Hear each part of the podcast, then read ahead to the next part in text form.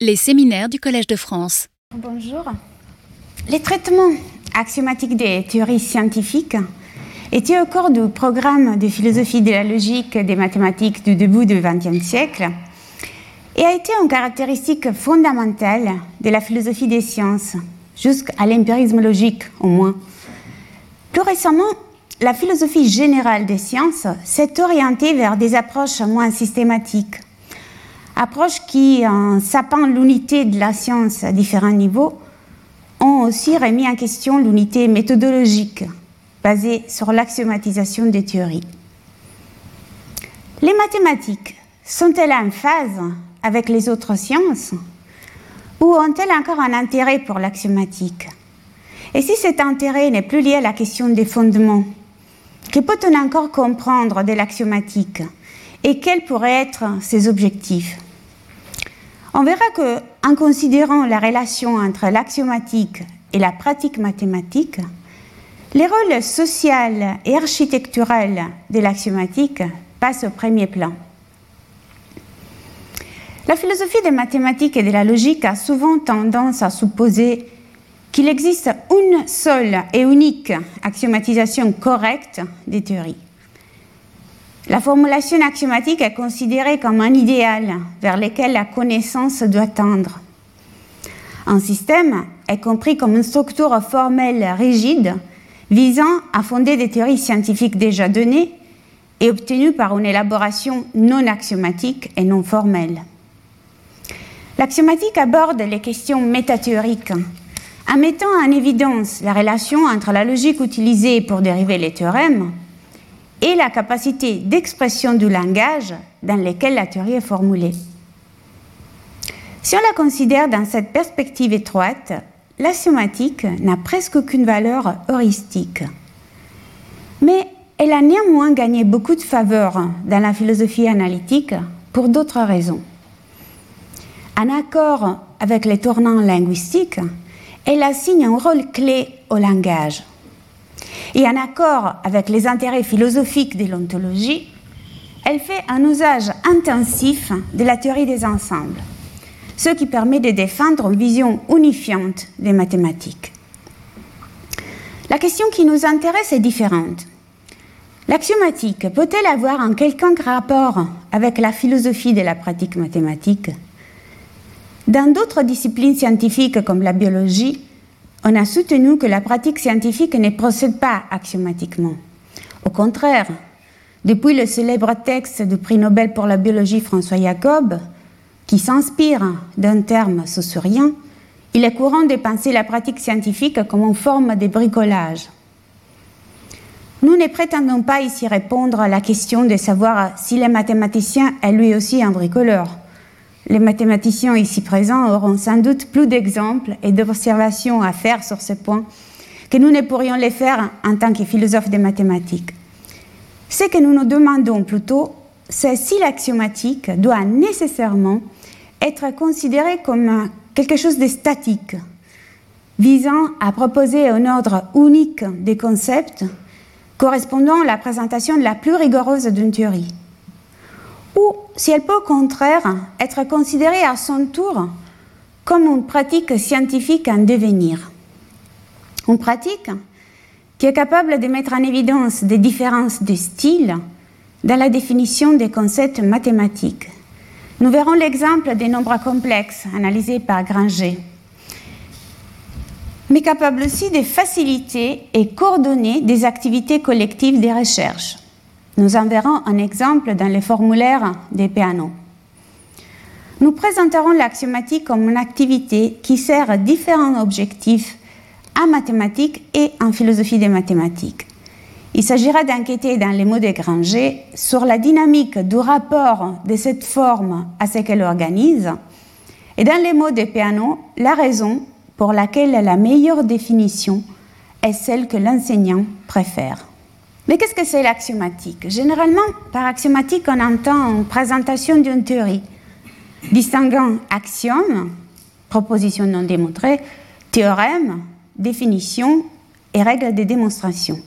Commençons par une clarification conceptuelle plus subtile, en distinguant entre axiomatique méthode axiomatique et théorie axiomatique, ce qui nous permettra de dégager une grande variété de méthodes, théories et questions philosophiques ouvertes. La méthode axiomatique utilisée pour la formulation des théories mathématiques se présente sous de nombreuses formes qui diffèrent principalement par les langages utilisés, formels, informels ou semi-formels. Même lorsque le langage est formel, il existe plusieurs possibilités de reconstruction. Par exemple, en utilisant la logique du premier ou du second ordre, la logique classique ou intuitionniste, mais la méthode axiomatique varie également avec les temps.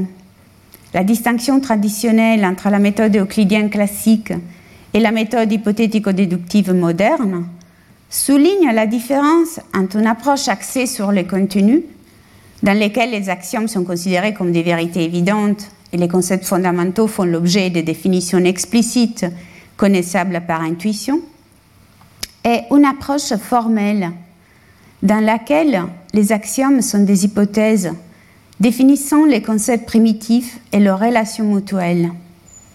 L'étude historique des divers exemples des méthodes axiomatiques, en particulier de l'école de piano, suggère l'existence de multiples variantes qui sont en quelque sorte intermédiaires entre l'axiomatique classique du type euclidien et l'axiomatique moderne hypothético-déductive. D'autres variantes peuvent apparaître en prêtant attention non seulement au rôle des axiomes et des définitions, mais aussi à la formulation explicite et au rôle des règles logiques. La variété ne concerne pas seulement les méthodes, mais aussi les formulations axiomatiques de la même théorie, construites selon une même méthode. Une théorie axiomatique est composée d'un langage, d'une théorie logique, qui comprend des termes logiques primitifs, des axiomes logiques et des règles logiques d'inférence, d'un ensemble de termes primitifs ou indéfinis, d'un ensemble d'énoncés considérés comme des axiomes, d'un ensemble de termes définis et d'un ensemble de théorèmes qui peuvent être dérivés avec les règles logiques d'inférence à partir des axiomes. Souvent, d'autres règles spécifiques des dérivations sont autorisées à côté des règles logiques fondamentales. La méthode axiomatique sous ses diverses formes et avec les divers outils utilisés conduit à des multiples formulations des théories mathématiques, par exemple des nombres naturels, rationnels, réels, complexes, des espaces vectoriels, de la géométrie plane et solide, de la géométrie projective, de la théorie des ensembles. Une étude philosophique de l'axiomatique a pour tâche d'analyser les différences entre ces diverses formes, en soulignant leurs différentes appartenances historiques, mais aussi leurs objectifs relatifs leurs avantages et leurs inconvénients. D'autre part, une même théorie axiomatique peut être analysée de différents points de vue. D'un point de vue syntaxique, une théorie axiomatique est comme mentionné un ensemble d'énoncés. Mais d'un point de vue sémantique, elle est plus correctement caractérisée par les modèles non linguistiques qui satisfont les énoncés. Enfin, dans une perspective pragmatique, une théorie axiomatique est caractérisée par les exemples les problèmes, les normes, les compétences et les pratiques qui la distinguent. Pour toutes ces raisons, il est utile d'introduire les termes d'axiomatique par opposition à la méthode axiomatique et à la notion de théorie axiomatique pour caractériser l'ensemble des éléments et des perspectives que l'une et l'autre ouvrent à l'enquête philosophique. Mais comment faut-il comprendre ces termes? Sans prétendre à l'exhaustivité, je distinguerai dans ce qui suit trois manières générales de comprendre l'axiomatique. L'axiomatique en tant que recherche sur les fondements des mathématiques, l'axiomatique en tant que style mathématique et l'axiomatique en tant qu'institution sociale. L'axiomatique peut viser à résoudre la question des fondements, c'est-à-dire à déterminer quels sont les principes des sciences en distinguant éventuellement l'ordre essendi de l'ordre cognoscendi, c'est-à-dire ce qui est premier en soi de ce qui est premier pour nous. Dans ce sens classique inauguré dans les premiers analytiques d'Aristote, l'axiomatique a un portée ontologique et cognitive. En fait, il pourrait y avoir deux façons distinctes d'aborder les fondements des mathématiques. Par problème mathématique des fondements, j'entends l'objectif de donner une organisation rigoureuse à l'ensemble des mathématiques, en fournissant une caractérisation précise et non ambiguë de ces concepts clés, par exemple, limite, continuité dans les cas de l'analyse, on connaît l'histoire. Par fondement logico-philosophique des mathématiques, j'entends plutôt une réflexion sur la nature du symbolisme et de l'abstraction utilisée dans les pratiques mathématiques sur les conditions qui légitiment leur application et leur justification.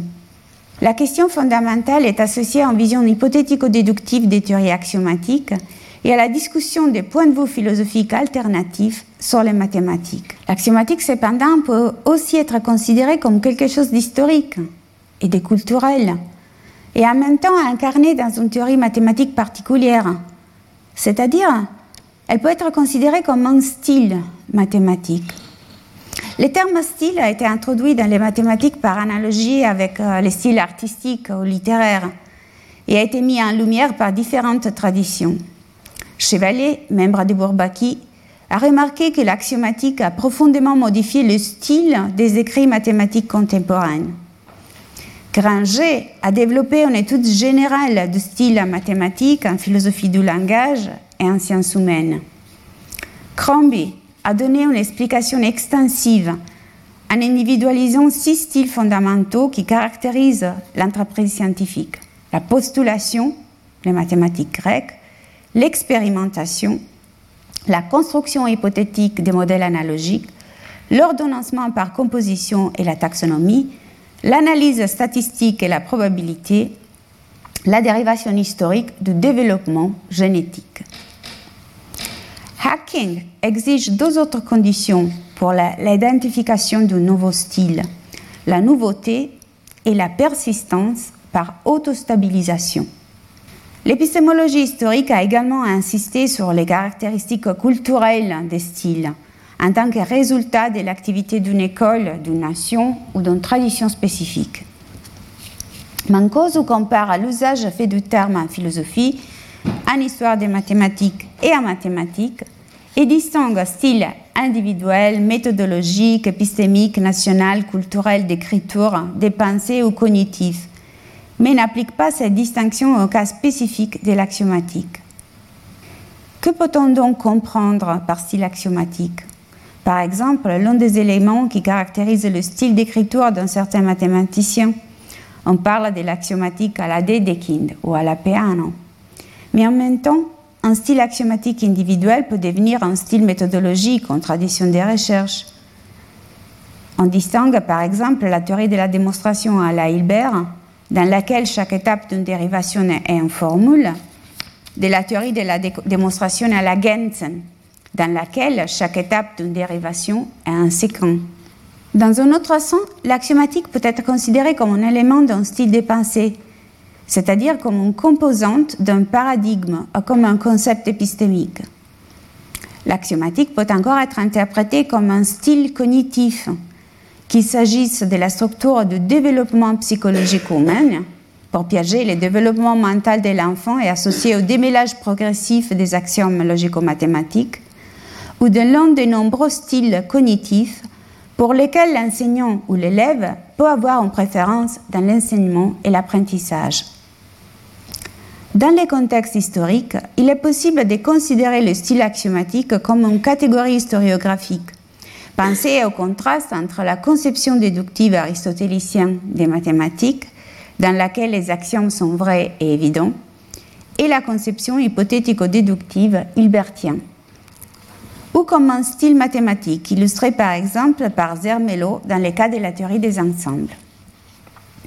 Une troisième façon d'aborder l'axiomatique est de considérer qu'il s'agit d'un élément qui caractérise les mathématiques depuis très longtemps, bien que sous des formes changeantes, et qui les a caractérisées comme une entreprise cognitive réalisée par des agents humains qui les ont utilisés pour gérer des interactions réciproques complexes. La persistance dans le temps, la possibilité de distinguer l'axiomatique en tant que, type de ces instanciations, tokens, basées sur différentes méthodes et différentes formulations des théories, ainsi que la présence des règles, fonctions, agents et rôles, suggère de se demander si l'axiomatique peut être considérée comme une institution sociale.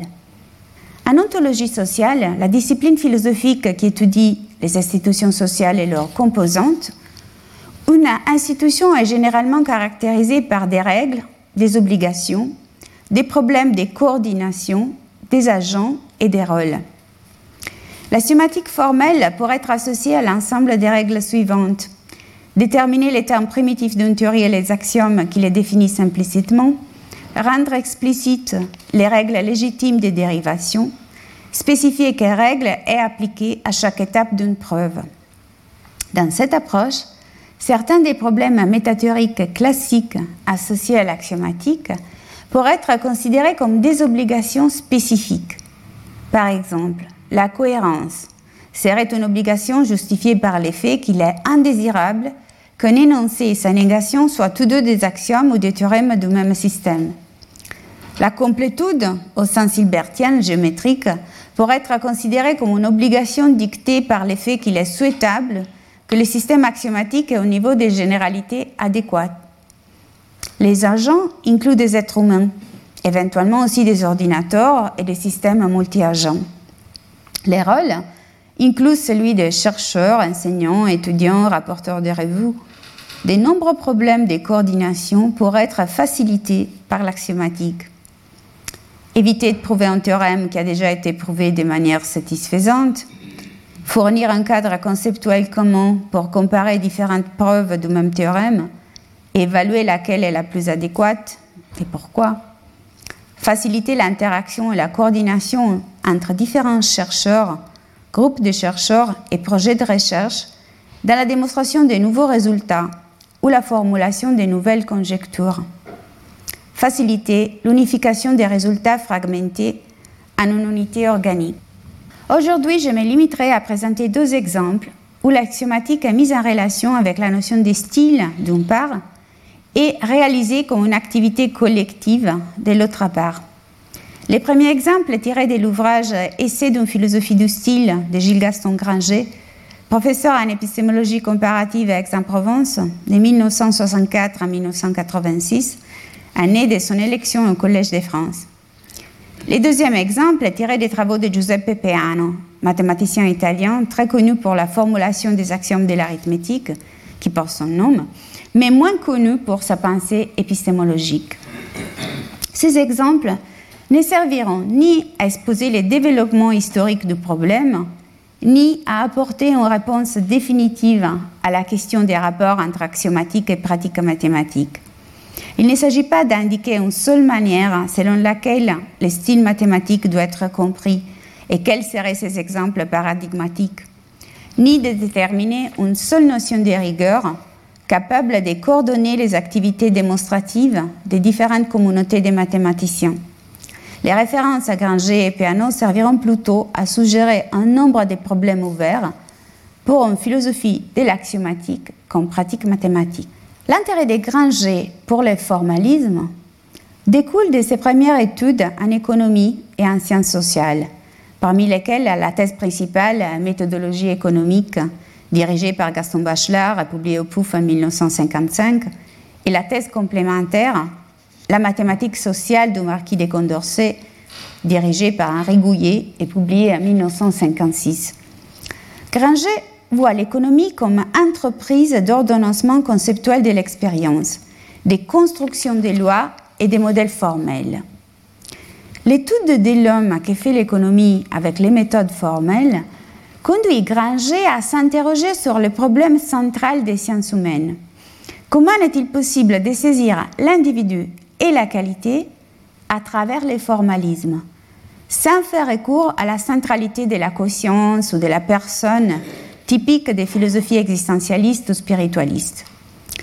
Granger rejette deux réponses à ces problèmes. Les physicalismes, selon lesquels l'homme doit être reconduit en phénomène naturel, et l'antiphysicalisme, selon lesquels l'homme est qualitativement irréductible au phénomène naturel et ne peut être étudié par la connaissance formelle.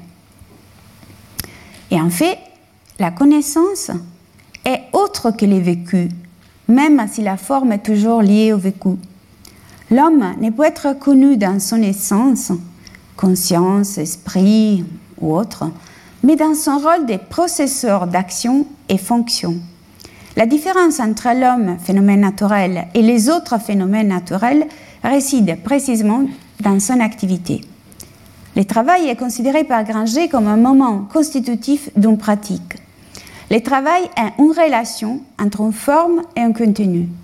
Le contenu est le travailleur et la forme un rituel, une cérémonie, une configuration sociale. Le travail n'est pas seulement un acte de production caractérisé par les produits, mais une pratique sociale et conventionnelle. Considérons un travail où le produit n'est pas un bien, mais le travail du mathématicien ou l'organisation d'une langue. Dans ces cas, la forme semble l'emporter sur la matière, ou même il semble n'y avoir que la forme sans la matière, sans le contenu, comme si le moment de la structuration l'importait sur celui de l'application. Ce n'est qu'en gardant ces deux moments à l'esprit que l'on peut arriver à une détermination pratique de l'individu. Et comment déterminer l'individu autrement que par la pratique? Prétendre en avoir en connaissance théorique serait une illusion transcendantale. Comme dans la critique du jugement de Kant, on devrait pouvoir arriver à une universalité sans concept et à une individualité conceptualisée. La notion d'œuvre et la notion de style qui lui est associée sont introduites par Granger pour résoudre les problèmes de la détermination de l'individualité contenue comme étant opposée à la structure, forme et pourtant susceptible d'un traitement ou d'une analyse conceptuelle. La notion de style est donc une manière d'intégrer l'individu dans un processus concret, le travail, en montrant comment l'individu émerge en opposition aux structures dans les processus de travail qui conduit à la production des structures.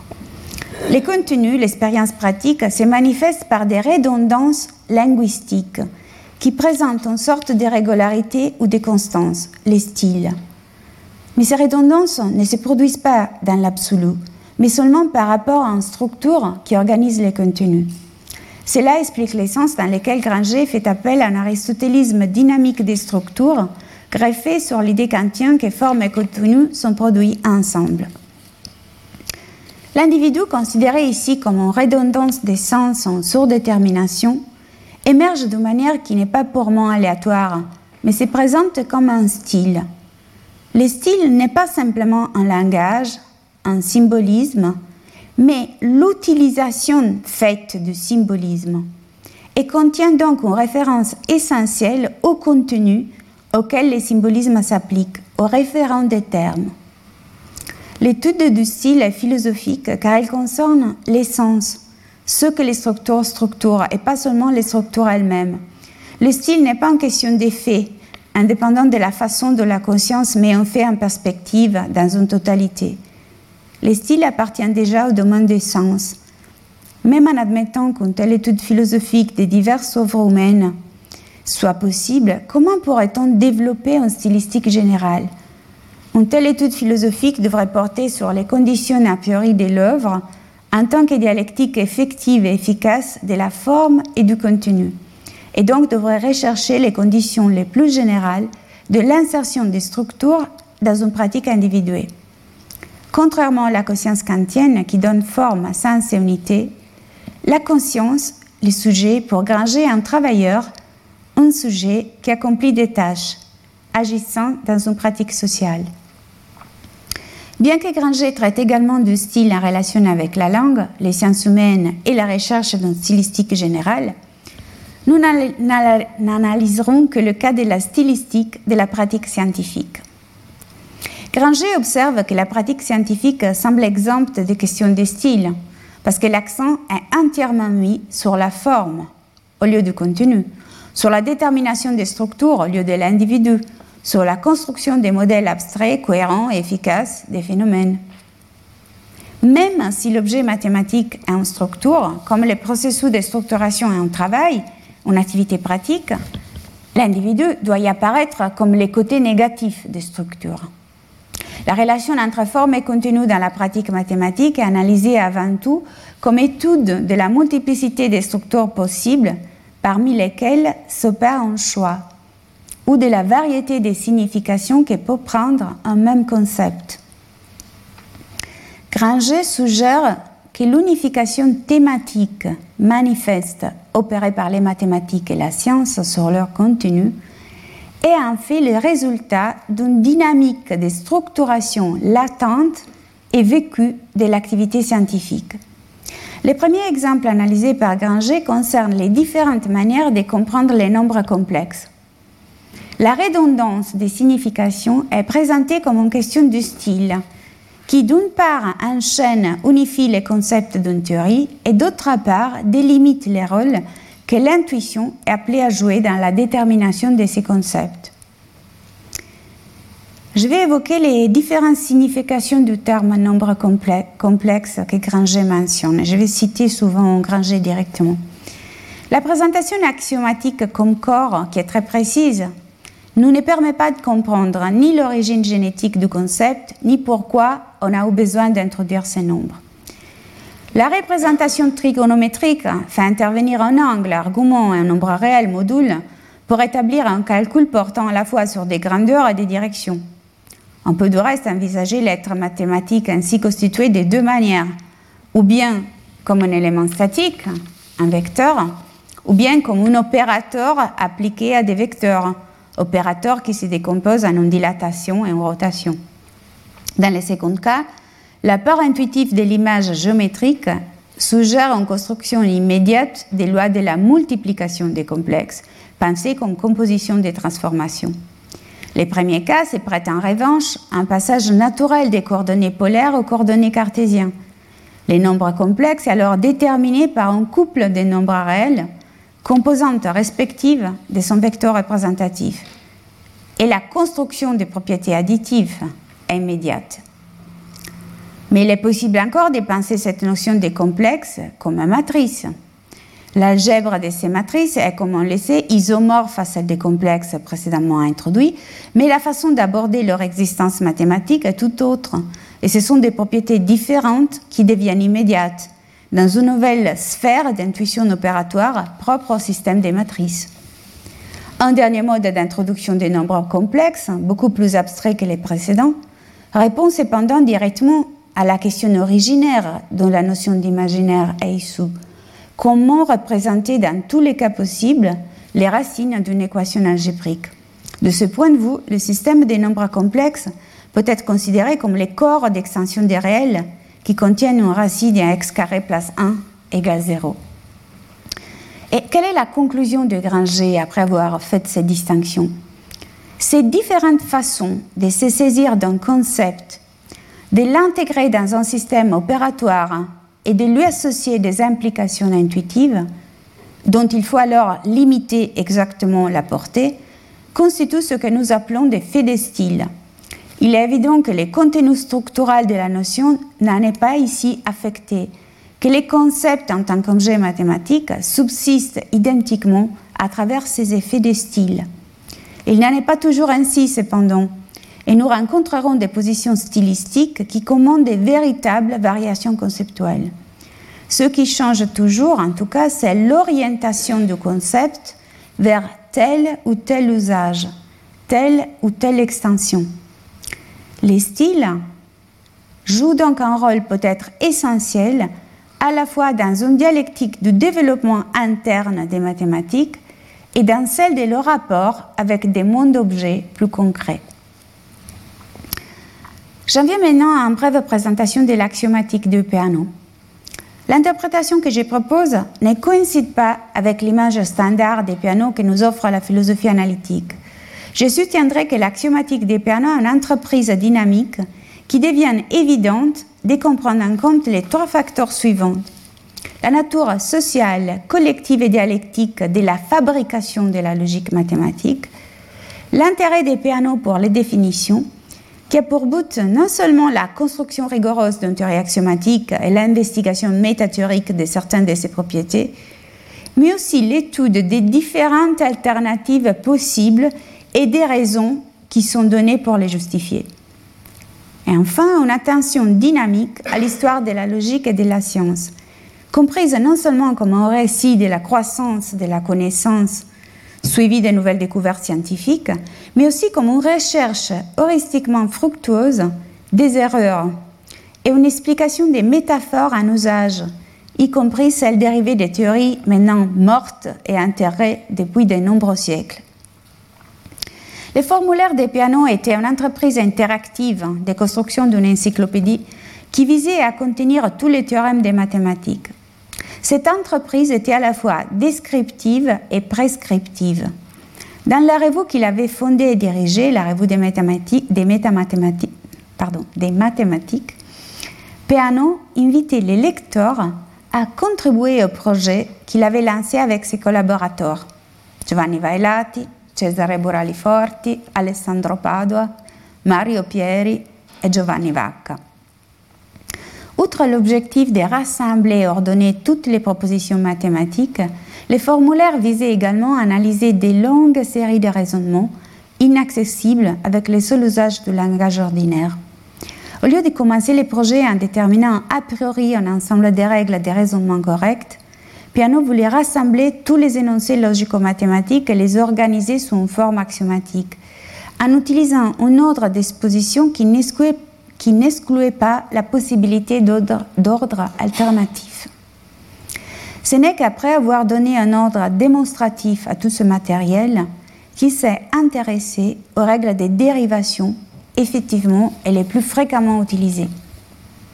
Les règles logiques apparaissent comme des régularités à l'œuvre dans les pratiques et techniques démonstratives. Elles ont pour but de favoriser la coordination, l'organisation la division du travail. À cet égard, Weilat utilise une métaphore tirée de l'économie industrielle qui illustre comment la normativité de la logique mathématique s'effonde sur une augmentation de l'efficacité dans l'obtention des résultats mathématiques entendus, même si les coûts requis par le remplacement de l'ancien équipement par les nouveaux, la logique symbolique, peuvent prendre beaucoup de temps à être amorti, tout comme le changement des machines est une manière initialement coûteuse de rationaliser la production. L'école de piano s'est beaucoup intéressée à la recherche des caractérisations alternatives des notions primitives géométriques et à la réflexion théorique sur la nature et la fonction des différents types de définitions, explicites, implicites, nominales, par postulat, par abstraction, par opérateur, cas par cas. D'une part, le choix entre différents types de définitions d'un symbole, par exemple les définitions par abstraction ou les définitions par opérateur, ne peut être fait en termes purement abstraits, sans tenir compte d'un système axiomatique spécifique, des vertus qu'une définition mathématique devrait idéalement satisfaire et des conséquences que, le choix d'une définition peut, avoir sur les définitions ultérieures. D'autre part, l'utilisation de la distinction entre la définition effectivement choisie et les définitions alternatives du même terme, introduite comme définition possible, prouve que Peano abandonne à partir d'un certain point l'idée de l'unicité de l'ordre logique des concepts et des propositions. L'unicité est perdue pour deux raisons. Premièrement, l'ordre des concepts n'est plus absolu, mais concerne une théorie spécifique. Ainsi, par exemple, il pourrait y avoir un ordre pour les nombres naturels et un ordre différent pour les nombres rationnels. Deuxièmement, différents ordonnancements des concepts et des propositions d'une même théorie sont possibles, et pas seulement dans le sens où ils donnent lieu à des formalisations axiomatiques distinctes du même contenu mathématique, voire notamment le cas de la géométrie, mais aussi dans le sens où ils sont compossibles dans un même système, où la distinction entre concepts non définissables et dérivables est conventionnelle, mais pas arbitraire, puisque l'adéquation d'une définition dépend des considérations logiques, épistémologiques, didactiques et mathématiques. Les critères logiques exigent que toutes les définitions soient des définitions nominales, c'est-à-dire des équations satisfaisant l'homogénéité entre les deux membres de l'égalité. Les critères métathéoriques exigent que les notions primitives soient irréductibles, c'est-à-dire non définissables à partir d'autres concepts supposés primitifs. Ensuite, il y a les critères épistémologiques. Par exemple, l'exigence des pianos que les définitions soient aussi peu nombreuses que possible, ou la suggestion des pierres que les concepts géométriques primitifs soient ceux qui sont invariants par rapport à certaines classes de transformations. Une autre exigence épistémologique est liée à la présentation axiomatique des théories. Une définition ne doit pas être évaluée comme une phrase isolée, mais comme une partie d'une théorie. L'adéquation dépend également des types de définitions que l'on doit introduire pour les concepts qui en sont dérivés. Par exemple, si on introduit une définition par abstraction des nombres rationnels, on se retrouve ensuite à introduire une définition de la somme entre nombres rationnels qui ne répondent pas aux exigences d'homogénéité. Encore, il existe des critères didactiques nécessitant d'évaluer si les définitions sont suffisamment élémentaires, c'est-à-dire adéquates aux connaissances des élèves. Pour toutes ces raisons, l'adéquation des définitions n'est pas une question qui peut être établie indépendamment d'une analyse de la pratique mathématique dans laquelle elles sont utilisées, et en particulier du contexte disciplinaire et des objectifs qui leur sont associés. Enfin, il y a d'autres critères qui sont basés sur certaines vertus de l'analyse conceptuelle mathématique. Ces critères peuvent concerner les bons niveaux de généralité pour une définition ou un problème donné, ou la possibilité de préserver une analogie entre les définitions des figures unidimensionnelles et bidimensionnelles. Cela devient plus clair si au lieu de se concentrer uniquement sur les écrits coexistants ou postérieurs au formulaire, on porte l'attention sur les premiers écrits mathématiques des pianos, où la critique des définitions vise la recherche d'une présentation rigoureuse de la géométrie de l'analyse. Par exemple, dans un article qui s'appelle Sulla definizione dell'area di una superficie, l'objectif est de donner une définition de l'arc d'une courbe et de l'aire d'une surface qui permettent de comprendre la similitude entre les deux cas. Serré avait défini la longueur d'un arc de courbe par analogie avec l'aire d'une surface. La première étant définie comme la valeur commune à la borne supérieure des polygones inscrits et à la borne inférieure des polygones circonscrits, et la seconde étant définie comme la limite d'une surface polyédrique inscrite. Mais la procédure des serrés était imparfaite, comme le reconnu Péan ou Schwartz, Hermite alors a proposé une définition alternative basée sur la limite d'une série de polygones non contigus tangeant à la surface. Mais on perdait ainsi l'analogie entre les polygones inscrits et les surfaces polyédriques inscrites. Peano propose alors une nouvelle définition basée sur les notions de vecteurs et de bivecteurs qui respectent l'analogie. La longueur de l'arc de courbe est la limite supérieure de la somme des vecteurs de ses parties l'aire d'une surface est la limite supérieure de la somme des bivecteurs de ces parties. Peano essaie alors de tenir compte des définitions possibles dans la présentation du formulaire, comme si cette multiplicité des points de départ et les différentes ramifications possibles du développement du raisonnement faisaient partie intégrante de la théorie logique elle-même. Le but de Peano était une investigation dynamique du développement des théories mathématiques, une analyse de la formation des théories logiques, et pas seulement une présentation définitive des théories accomplies comme un ensemble de vérités a priori.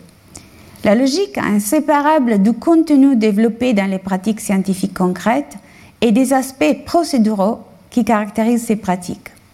Bailat, en parlant du formulaire du Peano, écrit les théories s'y trouvent exposées non pas comme dans un traité ordinaire, sous leur aspect, pour ainsi dire, statique ou de repos, mais plutôt sous l'aspect du mouvement et du développement, non pas comme des animaux empaillés dans les vitrines de musées, dans une attitude conventionnelle et avec des yeux de verre, mais comme des organismes qui vivent, se nourrissent, luttent, procréent, ou au moins comme les figures d'un cinématographe qui se déroulent et se transforment naturellement et logiquement les unes dans les autres.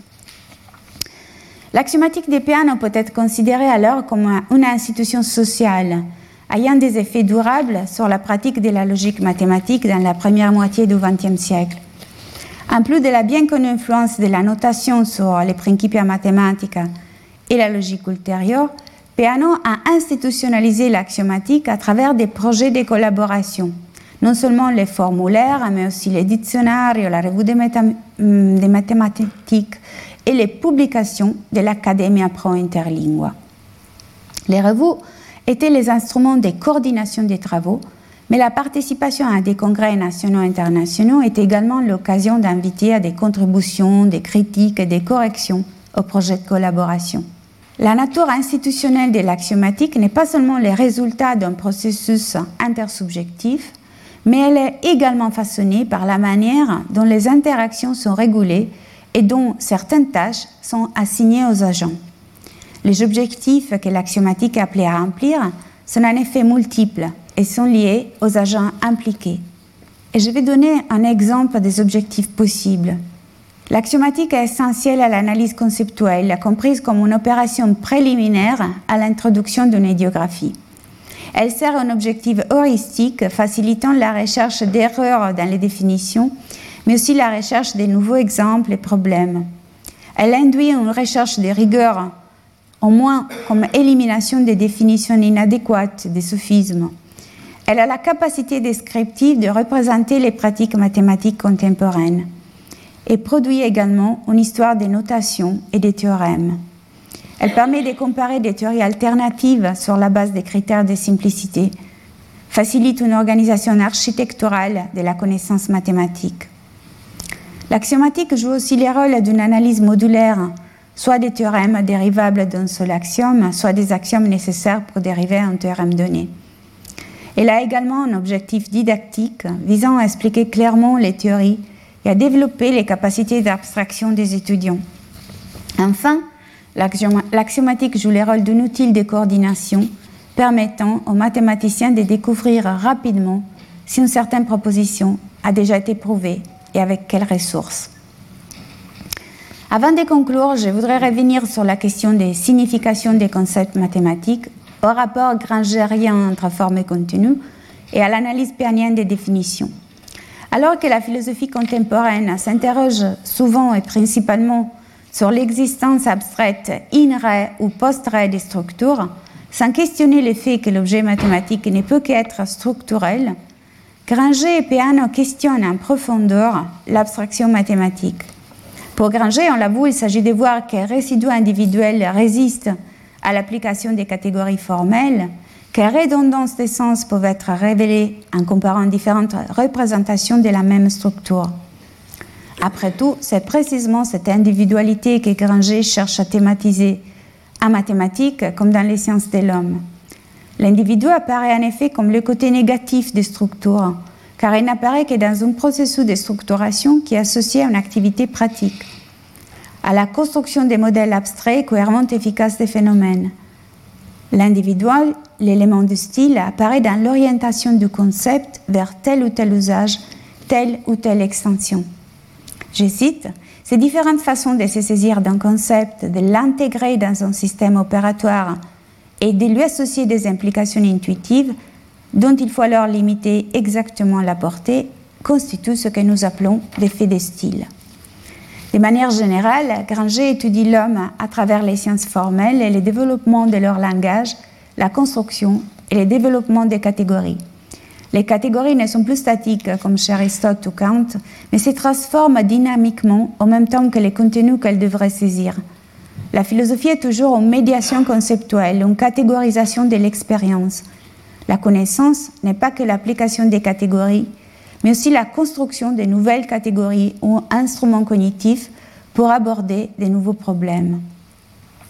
Le formalisme Granger n'est pas réductionniste, pas de réduction de la réalité au langage, aux signes, pas de panlogisme ou des circuits sémiotiques.